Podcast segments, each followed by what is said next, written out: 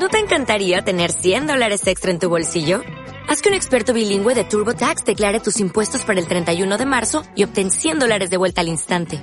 Porque no importa cuáles hayan sido tus logros del año pasado, TurboTax hace que cuenten.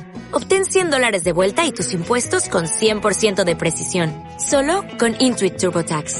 Debes declarar para el 31 de marzo. Crédito solo aplicable al costo de la presentación federal con TurboTax Full Service. Oferta sujeta a cambios o cancelación en cualquier momento. Bienvenido a Casa sobre la Roca, Iglesia Cristiana Integral. Queremos que conozcas a Jesús y tengas una vida con propósito. El 2017 es el año de la esperanza. Y hoy Dios tiene un mensaje especial para ti. Te invitamos a disponer tu corazón. Bienvenido. Dios, título de la prédica, nace un campeón. Y vamos a Josué capítulo 3, versículo 7.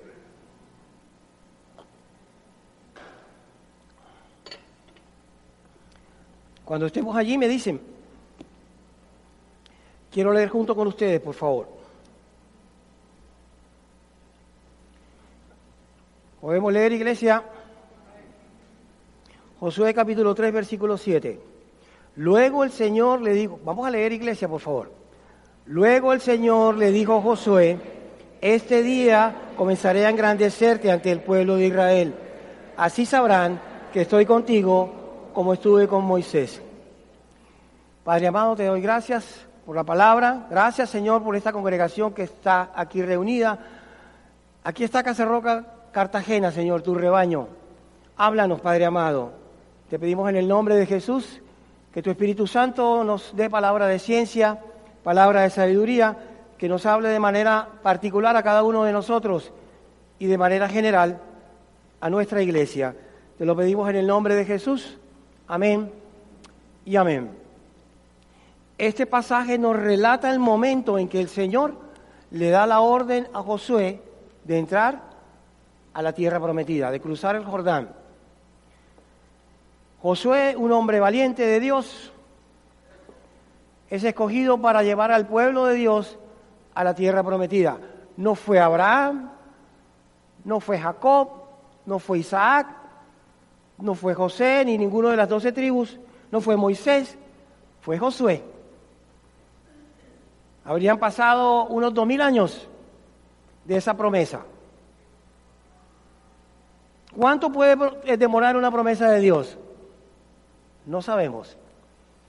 Pero el pueblo de Dios fue fiel para esperar y hoy yo quiero dedicarle este tiempo para que pensemos en cuán fieles somos con Dios. Porque Josué fue un hombre fiel, un siervo fiel. Y hay muchas enseñanzas que Josué nos deja a través de su trayectoria de vida. Pero aquí donde el Señor le dice, este día comenzaré a engrandecerte ante el pueblo de Israel, créalo para usted, recíbalo para usted, de que cada vez que usted va a emprender una tarea que Dios le dio, Dios se va a engrandecer en usted. Poquitos lo creen. Ese es el problema. Ese es el problema que tenemos, que a veces creemos que eso no es para nosotros. Y es para nosotros si usted lo cree. Porque Josué no había hecho ADN, ni llaves del poder, ni nada. Él era un esclavo y el Señor lo llama a servir. No tenía ninguna preparación, ni cursos de liderazgo, ni seminario, ni coaching, nada. Era simplemente un esclavo, como lo era todo el pueblo de Israel. Y cuando Dios da esa instrucción, le está diciendo Josué, mi mano está sobre ti. Yo te curo, yo respondo por todo lo que pase siempre y cuando tú seas obediente. Yo te voy a respaldar. Y eso es lo que el Señor quiere recordarnos hoy, que siempre aquellas tareas que Él nos asigna, su mano está sobre nosotros, para no desviarnos ni a izquierda ni a derecha. Y Josué recibe esta instrucción de Dios mucho tiempo eh, después que se muere Moisés. Y el líder, el líder que era Josué, sus características innatas, su carácter como líder de Dios, se basa en su fidelidad a Dios. Y Josué era el segundo toque de Moisés. Como Eliseo fue de Elías, él recibe el mando. Como David de Saúl, como Salomón de David, él recibe el mandato de Dios a través de Moisés. Porque siempre en la vida personajes bíblicos tienen un segundo toque de Dios para mantener encendida la antorcha en su pueblo, para mantener encendido el cristianismo en nuestra próxima generación. Y más adelante, Josué preparó a la generación siguiente, pero la que le seguía a Josué no se preparó y se perdió todo. Y en nuestra familia siempre debe haber un líder que lleve el cristianismo a la otra generación, la antorcha del cristianismo a la otra generación, a la otra generación y a la otra generación, o si no, se pierde. Pocos creían en Josué. Yo he tomado algunos apuntes de este libro de Henry Blackaby y Richard Blackaby. Padre e hijo escribieron este libro. Henry Blackaby es el autor de Mi experiencia con Dios. Ustedes conocen ese libro tan excelente. Y el libro de este se llama Llamado a ser un líder de Dios, lecciones de la vida de Josué. Muchas de las cosas que voy a comentar están aquí. Y pocos creían en Josué. Pocos. Primero porque Israel nunca te, había tenido un ejército. Fueron esclavos en Egipto. Lo único que recibían eran azotes. Lo único que aprendieron fue a recibir menos azotes cuando trabajaban duro. No estudiaron nada. Y Dios los envía a Canaán a conquistar esa tierra. Entonces no tenían lanzas ni flechas, ningún arma. Tenían que prepararse, entrenarse. Y esa era la tarea titánica de Josué. Tremenda tarea que el Señor le estaba asignando.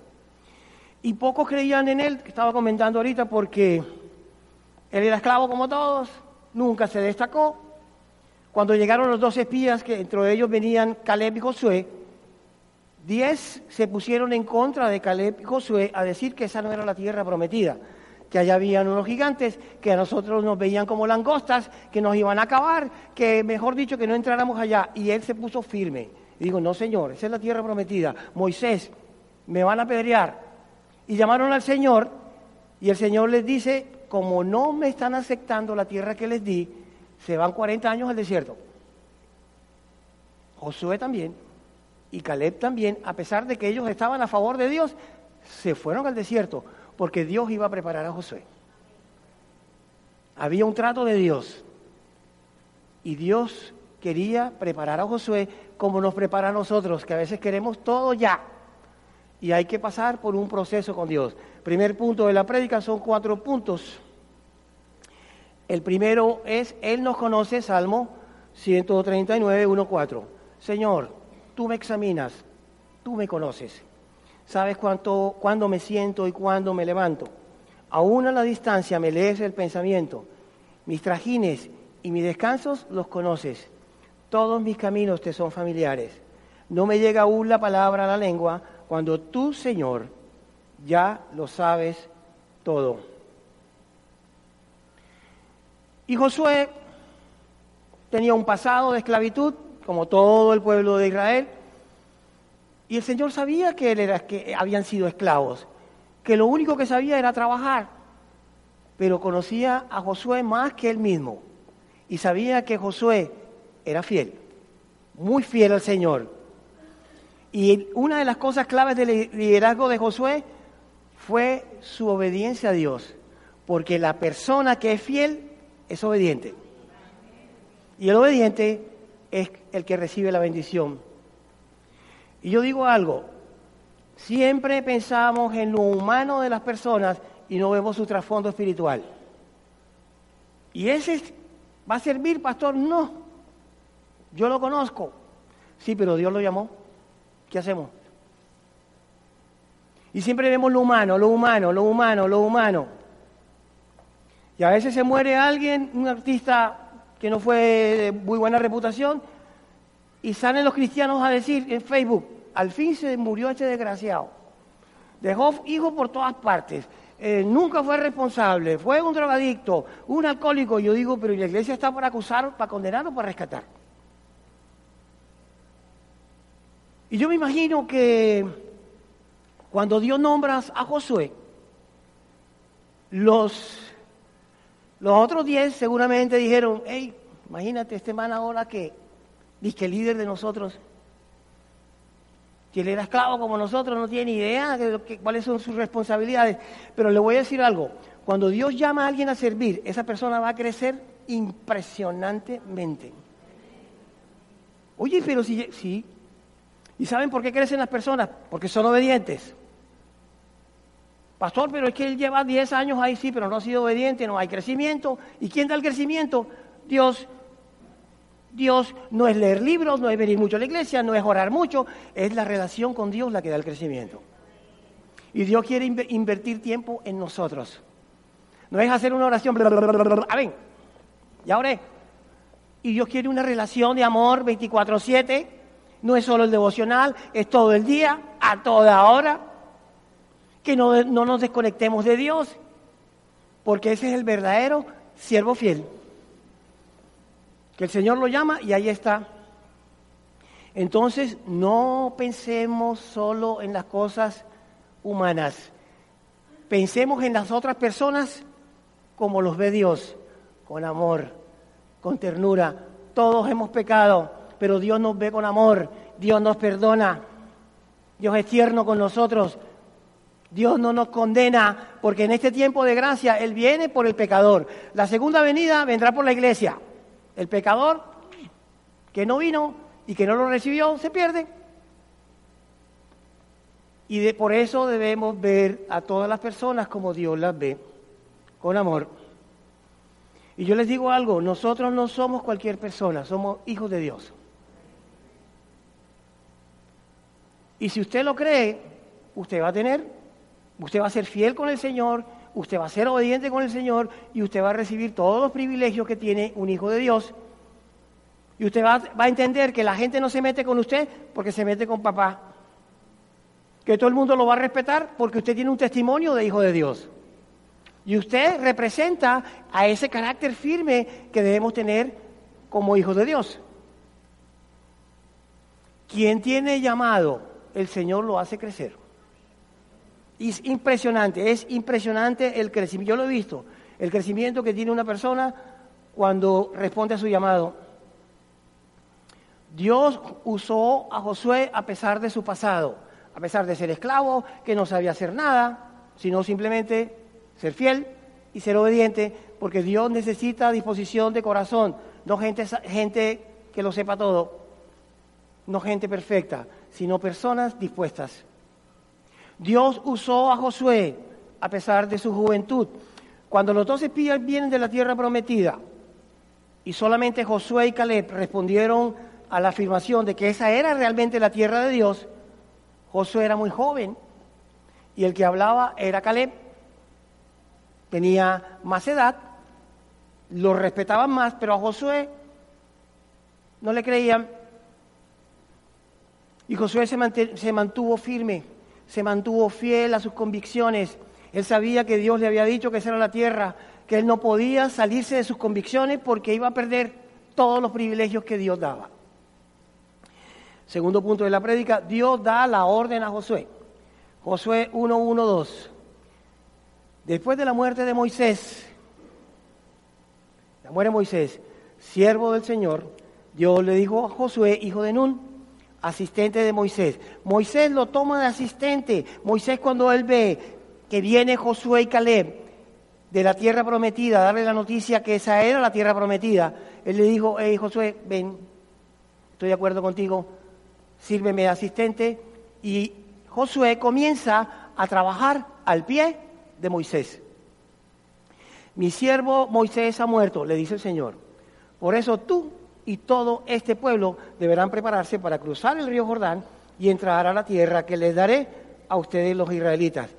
Dios se revela a un joven como Josué. Dios se reveló a Jeremías cuando aún estaba en el vientre de su madre. Dios se me reveló a mí estando en el vientre de mi madre. Yo lo sé después y Él me rescata de la muerte. David es ungido como rey de Israel siendo un muchacho de 14, 15 años, cuidaba ovejas y debió esperar a su tiempo. Pero Dios se puede revelar también a la juventud. Nadie dice amén. Y la clave del llamado de estas personas que nombré fue saber esperar y ser fieles al llamado de Dios, y eso se llama obediencia, porque ante los altos propósitos de Dios siempre debemos enfrentarlos con fidelidad y con obediencia. Lamentablemente muchas personas que tienen llamado toman otros atajos. No estoy listo, todavía no, no tengo tiempo, yo prefiero eh, ya. La, la impaciencia mata la pasión por el llamado. Y cuando Dios nos ve así de impacientes, que queremos ya, que aquí hubo Señor, yo quiero liderar esto, el Señor dice, hey, un momento, antes de ser líderes, yo necesito trabajar en tu carácter. Porque qué lío es tener un líder con el carácter débil. Terrible, terrible. Son desobedientes, impuntuales, irresponsables, inconstantes. Entonces Dios dice, no, no, no, no, vamos a trabajar primero en el carácter de la persona y luego los privilegios de un liderazgo. Los propósitos de Dios siempre son así. Y a nosotros no nos gustan los procesos. No nos gusta cambiar, no queremos cambiar. Y yo digo algo, ¿quién dijo que no podemos cambiar? ¿Quién nos dijo esa mentira que no podemos cambiar? Que no podemos dejar nuestras malas, malas actitudes, nuestros malos hábitos. Dios sí lo puede hacer. Dios puede cambiar a todas las personas que se disponen a aceptarlo. Y Dios colocó otro recurso, fuera del tiempo que, que Josué estaba con Dios, que Dios le dedicaba a Josué tiempo en su relación, Moisés fue su tutor, su tutor. Yo el miércoles pasado y en otras prédicas habíamos hablado de esto, que en las iglesias hay facilitadores, hombres puente y operadores. El ejemplo de eso es Pablo, Saulo de Tarso, ¿se acuerdan? Que fue eh, el Señor se, encuentra con él en, la ruta a Damasco, Saulo cae a, tierra ciego y el Señor llama a Ananías. Ananías, ven, ve a donde Pablo, que está ciego, en una casa en tal dirección y le comparte del Evangelio, porque él es mi instrumento escogido. Señor, pero era un sicario, perseguía a cristianos, él es mi instrumento escogido. Ve, Ananías sirve facilitador, porque lleva a Saulo de Tarso a los pies del Señor. Eso es lo que hace un facilitador. Luego, más adelante, Saulo decía, no me quieren, me van a rechazar, he perseguido cristianos, quien me, lleva allá a la sinagoga, no puedo entrar, no me van a aceptar. Entonces Dios dice, tranquilo, Bernabé presenta a Pablo o a Saulo de Tarso en la iglesia y él lo lleva a la iglesia. Mira, ASADN, aquí está. ¿Quieres servir en Lugieres? Háblate con Carlos Andrés. En Alabanza, háblate con Cristian. Ese es el hombre puente. ¿Necesitas que te apoyen? Habla con el más. ¿Necesitas consejería? Habla con el pastor. Hombres puente. Y la iglesia necesita facilitadores y hombres puente. Porque esos dos personajes hacen, hicieron, perdón, que Saulo de Tarso se convirtiera en el gran hombre que fue. Y él termina siendo el operador. El operador necesita de facilitadores y de hombres puente. Y la iglesia debe tener de todo. Operadores, facilitadores y hombres puente. En el caso de Josué, Moisés fue el hombre puente y el facilitador. Él entrenó a Josué, él le enseñó todo acerca del liderazgo, le enseñó toda su relación con Dios, y estamos hablando de no cualquier persona, de Moisés, que tuvo una relación íntima con Dios, de tú a tú con Dios, habló con Dios de tú a tú. Y Dios usa a veces a los menos indicados por nosotros. A los menos indicados Dios los levanta. Porque ese es el hombre escogido por Dios, esa es la mujer escogida por Dios y Dios es quien los hace crecer. A Dios le interesa nuestra obediencia, no en qué iglesia nos congregamos, ni en qué a qué denominación nos eh, pertenecemos. Muchos hombres fueron obedientes en la Biblia, muchos, Noé, Lot, Job, y recibieron recompensa de Dios. Y Josué comenzaba a entender su rol dentro del proceso de Dios y comenzó a entender de que el que sigue a Dios se queda solo. Porque los otros diez los querían apedrear. Los otros diez lo veían como el soplón, y perdonen la palabra, como el sapo que se puso a decir que esa era la tierra que fluía leche y miel, cuando estos diez no querían. Y José dijo, me planto aquí, porque Dios me dijo que sí. Y todos estos personajes, Noé, nadie creía que venía un diluvio, y duró 100 años construyendo el arca. 100 años. Lot fue el único santo cuando destruyeron a Sodoma y Gomorra. Job lo abandonó la esposa, lleno de enfermedades, sus hijos, y se quedó solo con Dios, porque eso es lo que realmente quería el Señor, mantenerse solo con ellos para trabajar en su carácter. El caso de Josué es muy particular. Josué, a pesar de que había afirmado que era la tierra prometida, a pesar de que había, se había alineado con Dios, se había alineado con Moisés, le tocó irse 40 años al desierto. Y él no dijo, hey Señor, momentico, si yo estoy contigo, yo fui el que dije que será la tierra prometida, que fluía leche y ¿cómo voy a pasar 40 años? Él no dijo nada. Él dijo, como ordene, me voy con el pueblo de Israel. Y a veces nosotros nos quejamos. Y él iba 40 años al desierto, sentenciado todo el pueblo de Israel. 40 años.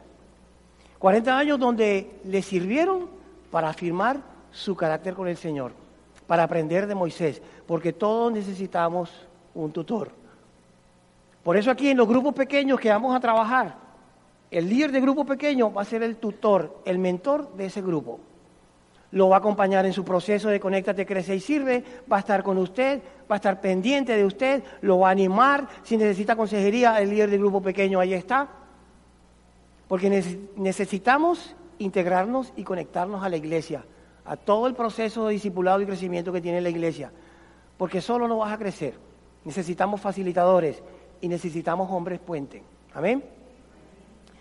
Tercer punto, Dios premia la fidelidad. Mateo 25, 21, un pasaje archiconocido por nosotros.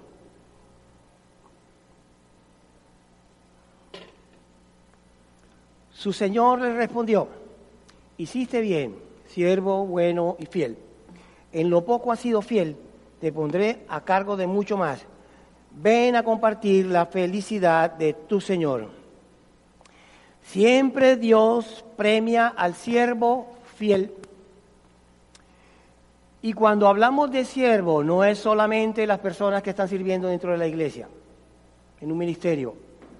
Porque cuando usted y yo decidimos dar el paso de fe y recibimos a Cristo como Jesús, como, perdón, como Señor y Salvador, somos parte de la familia de Dios porque nos convertimos en hijos de Dios. Y cuando usted y yo nos convertimos en hijos de Dios, ya tenemos responsabilidades, ya somos siervos, porque todos somos siervos y un solo Señor. Todos somos siervos, porque Dios te da sueldo, te da posesiones materiales, te da salud, te da una familia, te da empleo y trabajamos para Él. Pero muchas personas quieren servir por protagonismo. Es que yo quiero que sepan cuán bonito canto. Es que yo quiero que sepan cómo dicto una clase. Es que yo, yo quiero que sepan cuánto sé de Dios. Y Dios no mira con agrado eso. Porque todo lo que tenemos y todo lo que somos se lo debemos a Dios. Y yo le he dicho también a los servidores de la iglesia que hay personas que se sienten mal y sirven mal.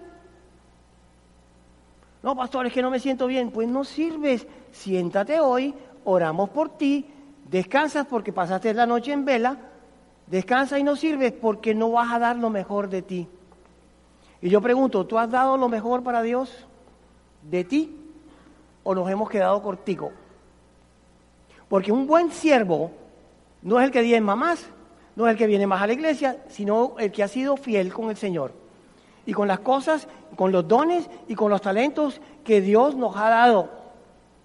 Porque si Dios nos ha dado mucho talento y no están en la obra de esos talentos o no están allá afuera, no somos siervos fieles.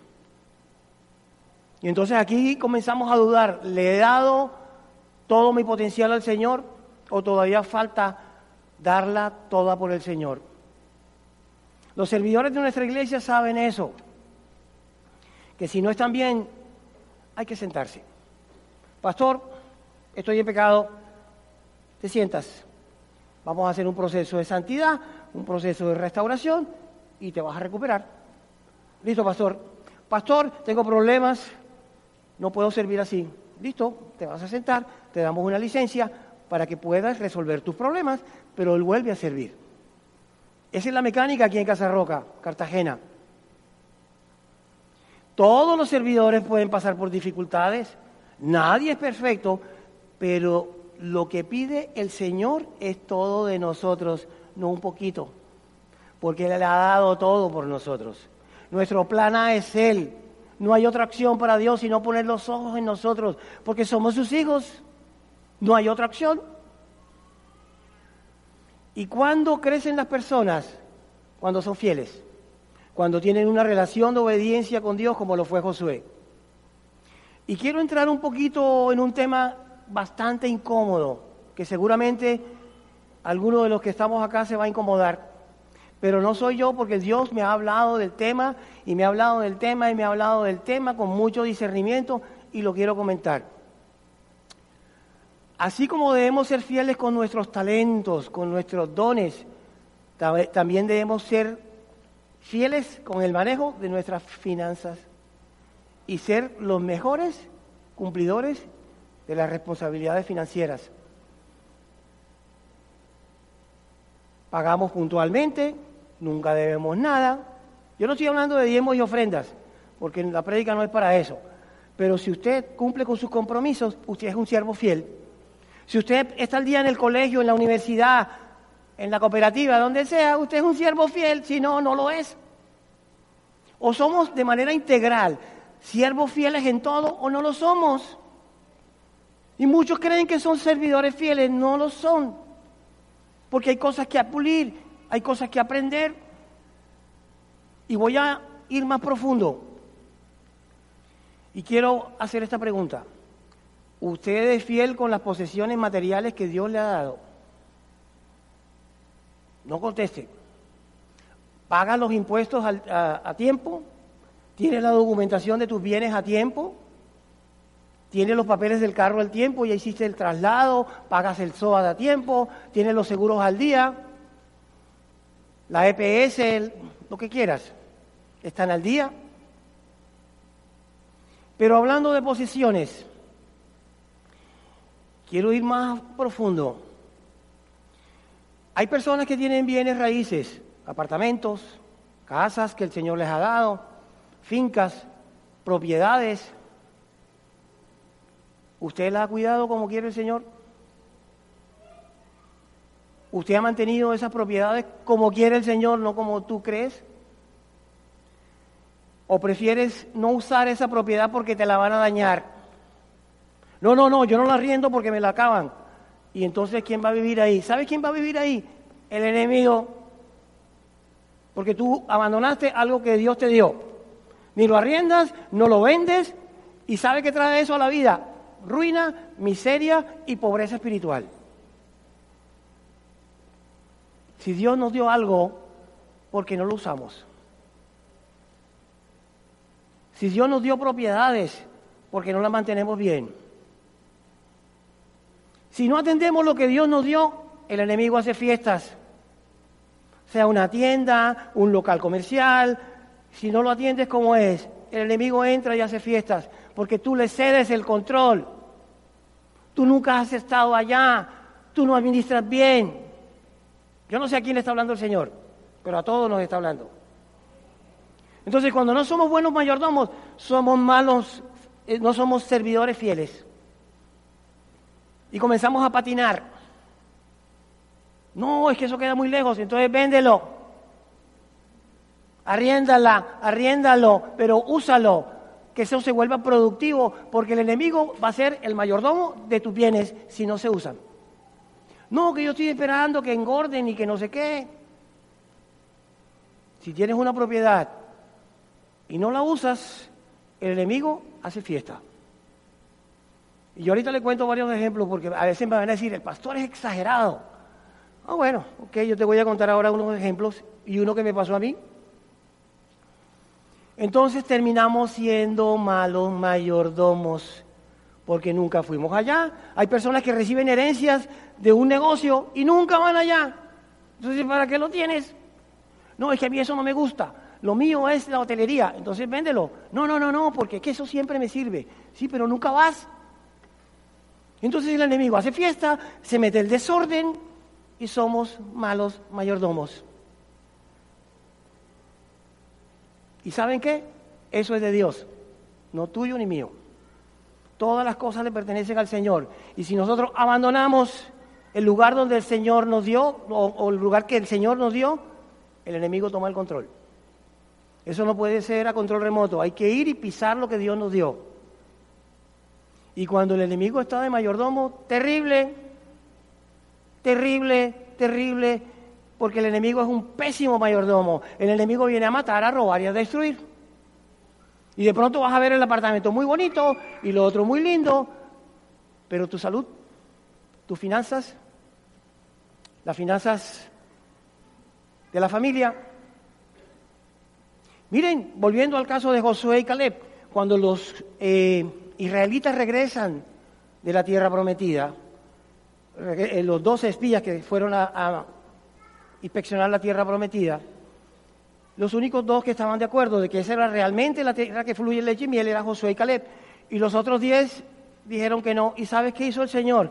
Moisés, están despreciando lo que yo le di. No son fieles conmigo. Y yo he sido fiel. Le estoy dando una tierra que fluye leche y miel y no la quieren recibir. El Señor nos está dando posesiones y no queremos administrarlas. El Señor nos está dando posesiones materiales, bienes raíces y no los queremos mantener como Él dice. Nos inventamos cosas para no ir. No somos buenos siervos, no somos siervos fieles. Y los judíos, el pueblo de Dios, irresponsablemente lo menosprecian, no queriendo entrar a la tierra prometida. Y se inventaron todo para no ir. Se inventaron todo. Sin embargo, Josué fue fiel. Y voy a contar algo, que mis hermanos saben que esto es verdad.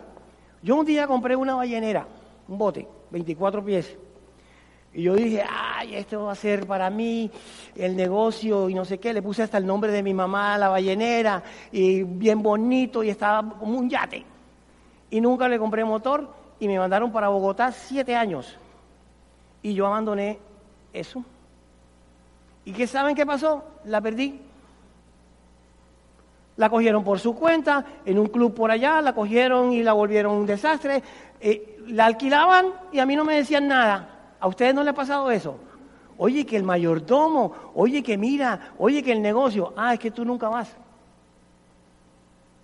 Yo nunca venía a cuidarla, yo nunca puse los ojos en eso. Yo pensé, cuando tenga tiempo, cuando tenga tiempo, véndela. Y nunca la vendí.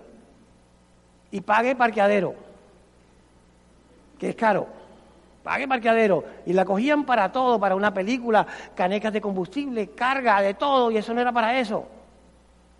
Y el Señor me la quitó. Y me quitó un dolor de cabeza. Nosotros, la familia, teníamos unos lotes. Se murió el abuelo eh, y era el único que iba. Pero todos tenían derecho. ¿Y saben qué pasó? todo se perdió. Eso se remató por las peleas, por los abogados, por lo que sea. Nadie iba allá, o muy pocos iban allá y simplemente a comer frutas y a regresar, pero nadie cercó eso, nadie trabajó ahí. Y entonces, ¿qué hizo Dios? Te los voy a quitar. Y lo remataron y la platica se perdió. Yo estoy poniendo ese ejemplo porque a mí me pasó. Y sé que a muchas personas que están aquí se pasó, les pasó, porque eso es abandono En el mundo espiritual eso se ve como un abandono. Y cuando la casa está vacía, vienen más demonios más fuertes a vivir ahí. Así hay una casa que conocimos en Bogotá, precisamente. La señora se fue. No, es que... No, no, yo no la quiero alquilar. Y ahí tiene toda su ropa, tiene muebles, tiene todo, todo como si ella viviera, pero se fue. Se fue de ahí.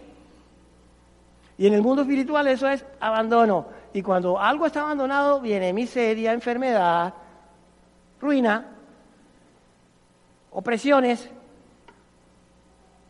porque no estamos siendo buenos siervos, no estamos siendo los siervos fieles. Y a veces que creemos que ser un siervo fiel es diezmar, que ser un siervo fiel es eh, eh, manejar bien mi ministerio. No es todo, porque esto es integral. Yo tengo que, el Señor me dio una familia, Señor, estoy haciendo lo que tú dices, esta es mi familia. Y yo la defiendo y aporto por ella y la mantengo y no la abandono. No, que el niño no tiene zapatos, hay plata. Tiene que haber una forma de solucionar ese problema. Los niños tienen derecho a seguros, médicos, los niños tienen derecho a la ropa, a darle el apellido. Muchos no le dan el apellido a los hijos. Y eso te lo dio el Señor. Yo sé que estoy hablando fuerte, pero el Señor me puso a hablar de esto. Porque tenemos un error lamentable en creer que ser siervo fiel es el que se porta bien, pero no responde por nada. En las cosas que Dios nos mandó a que respondiéramos. Pero en cambio Josué fue un hombre fiel. Fue un ejemplo de fidelidad. Tremendo hombre me toca ir 40 años y no hice nada malo, voy, Señor. Es tu orden. Porque yo soy de tu pueblo y tú mandas al pueblo al desierto 40 años. Voy a ir, Señor. Algo tendrás tú con este propósito. Con esta ida debe haber un propósito especial. Y era aprender de Moisés. Dios bendice al obediente y al desobediente lo disciplina y le quita lo que le dio porque no lo está usando. Es, tiempo para meditar y reflexionar en eso. Yo no estoy sentenciando a nadie. Simplemente esto es una reflexión que debemos hacer porque Dios nos da las cosas es para usarlas. Así de sencillo. Cuarto y último punto, el nombramiento de Josué, número 27, 12, 21.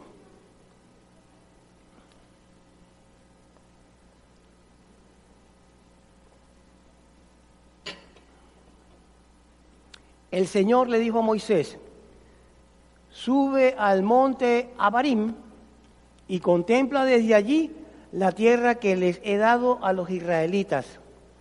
Después de que la hayas contemplado, partirás de este mundo para reunirte con tus antepasados como tu hermano Aarón. Duro. 40 años en el desierto, sacó al pueblo de Egipto, cruzó el Mar Rojo, encuentros transformadores con Dios, luchó para que su pueblo fuera fiel y le dice el Señor, ve al monte Abarín y contempla lo que tus ojos van a ver, porque esa tierra se la voy a dar a los israelitas, pero tú no, tú te vas a morir dentro de poco. Tremendo. Y a veces creemos que el Señor está haciendo muy fuerte, no, hay algo especial y hay una enseñanza grande con esto. Versículo 14, miren por qué suceden las cosas. Sigue hablando el Señor. En el desierto de Sin, cuando la comunidad se puso a reclamar, ustedes dos me desobedecieron, Aarón y Moisés. Pues al sacar agua de la roca no reconocieron ante el pueblo mi santidad. Esas aguas de Meribá están en Cádiz, en el desierto de Sin. Versículo 15, Moisés le respondió al Señor, él nunca dijo, Señor, dame 20 años más de vida, perdóname. No, él recibía la disciplina de Dios con dignidad. Él sabía que Dios lo estaba disciplinando y eso es lo que debemos hacer, recibir la disciplina de Dios, aceptarla. Eh, perdón. Dígnate, versículo 16, dígnate Señor Dios de toda la humanidad, nombrar un jefe sobre esta comunidad. Todavía estaba vivo Moisés. Uno que los dirija en sus campañas, que los lleve a la guerra y los traiga de vuelta a casa. Es decir, iba a ser un hombre que iba a pelear al campo de batalla y que regresaba con los hombres. Iba a ser un guerrero. Esa fue la petición de Moisés. Así el pueblo del Señor no se quedará como rebaño sin pastor. Versículo 18. El Señor le dijo a Moisés, toma Josué. ¿De quién fue la idea? De Dios. No fue a dedo, no fue consultado, no fue por votación, no fue elección libre. Fue Dios quien te eligió a ti, quien me eligió a mí para responder un llamado. Porque los llamados los hace Dios. Toma a Josué, hijo de Nun, que es un hombre de gran espíritu. Dios ya había puesto sus ojos en Josué. Pon tus manos sobre él y haz que se presente ante el sacerdote Eleazar y ante toda la comunidad. En presencia de ellos le entregarás el mando. ¿Se acuerdan lo que hacemos aquí cuando hay un líder nuevo, un director nuevo de ministerio? Se le imponen manos para que venga la cobertura sobre él, la que yo tengo de Dios, venga sobre él y se hace público para hacerle un reconocimiento de que ese líder tiene la cobertura del pastor. No hay ministerios que no, es decir, si hay personas ejerciendo ministerios por fuera de la iglesia sin la cobertura del pastor, están en desobediencia y enfrentarán consecuencias. Porque hay un orden establecido. Y el pastor debe cubrir a esas personas. Versículo 20, lo investirás con algunas de tus atribuciones para que toda la comunidad israelita le obedezca. Josué había comenzado a ser ayudante de Moisés después del hecho aquel de los eh, dos espías cuando regresaron de la tierra prometida. Y Josué comienza su trabajo de ser asistente de Moisés. Seguramente Moisés lo vio con buenas cualidades y lo toma de asistente. Pero Josué nunca buscó un puesto de liderazgo. Nunca hizo nada para que lo nombraran el líder del pueblo de Dios, que no era cualquier cosa. Reemplazar a Moisés no era cualquier cosa. Ser el líder del pueblo de Dios que iba a conquistar la tierra de Canaán no era cualquier cosa. Si lo de Moisés fue descomunal, lo de Josué no tenía precedentes, porque no había ejército preparado, no sabían nada. Pero Josué, sin embargo, a pesar de las circunstancias, fue llamado por Dios. Y Dios ayuda a los que obedecen su voluntad. No simplemente a los que dicen que creen en Él, pero no hacen nada. Es lo que hace, la bendición es para aquellos que obedecen, a los que hacen la voluntad de Dios. Y tremendo privilegio de, Josué, de ser el general, el general de todo el ejército de Dios, de ir a conquistar la tierra eh, prometida. Y Josué era un hombre de acción. Ya voy a terminar. Nunca se quedó quieto. Siempre permaneció fiel.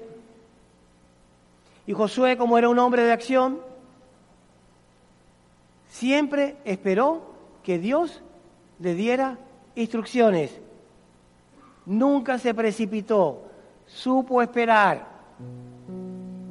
y su éxito se debió en buena parte a que Dios trazó un plan para su vida, como el que trazó Dios para ti. Porque si tú existes es porque hay un plan de Dios para ti, hay un propósito de Dios para ti. Y Josué entendió los propósitos de Dios en el momento en que Dios le asigna la tarea titánica de entrar a la tierra prometida. Y cuando Dios decide llamarnos, nadie lo va a detener. Ningún ser humano se va a atrever a impedir que Dios cumpla sus propósitos en una persona a menos que esa persona no le crea a Dios.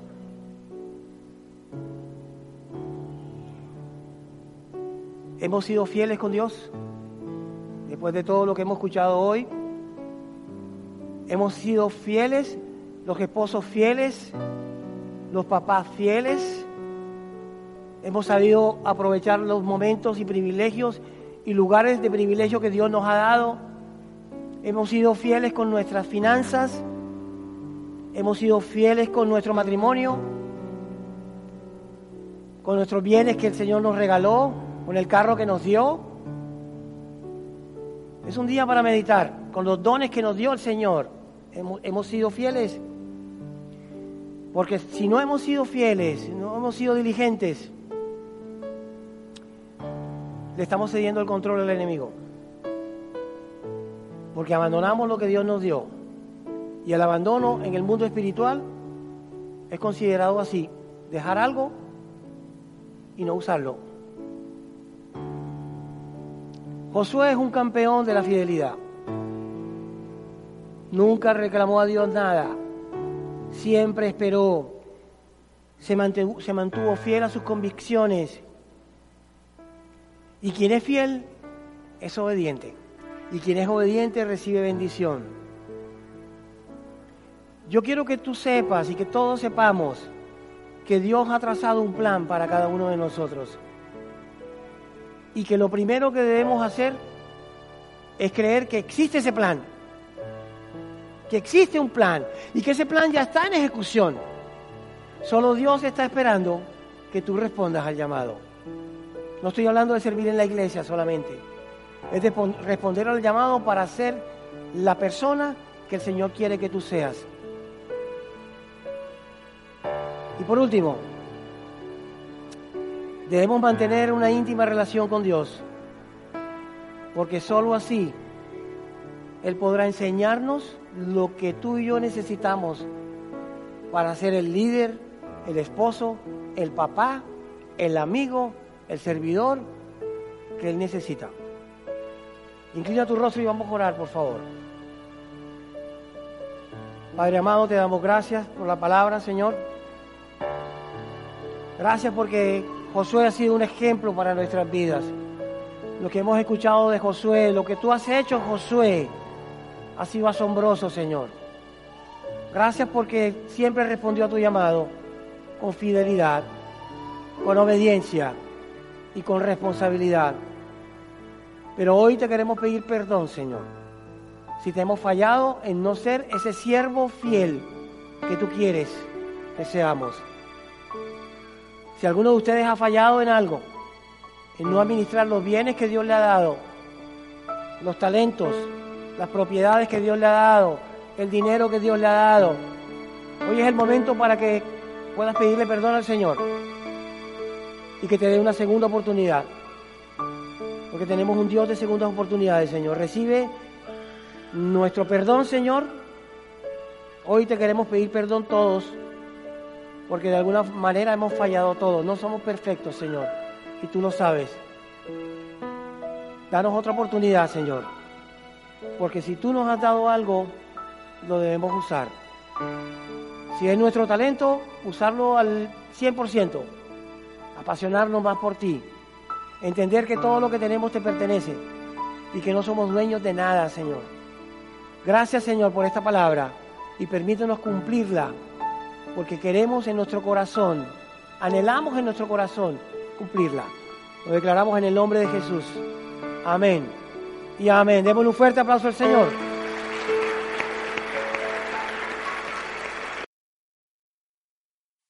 Sabemos que Dios llegó a tu corazón con una palabra especial.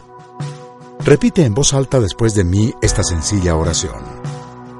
Amado Jesús, te doy gracias Reconozco que soy pecador, pero también reconozco que tú, Jesús, eres Dios, que te hiciste hombre, moriste y resucitaste. Te abro la puerta de mi corazón. Haz de mí la persona que tú quieres que yo sea. Te recibo ahora mismo como mi Señor y mi Salvador. En Cristo Jesús. Amén. Bienvenido a una nueva vida. La palabra de Dios Dice que después de hacer esta oración, naciste de nuevo. Eres una nueva persona. Tu siguiente paso es conectarte con nosotros. Somos una iglesia donde podrás crecer espiritualmente. Estamos para ayudarte. Ingresa a www.casarroca.org y ponte en contacto con la iglesia de tu ciudad.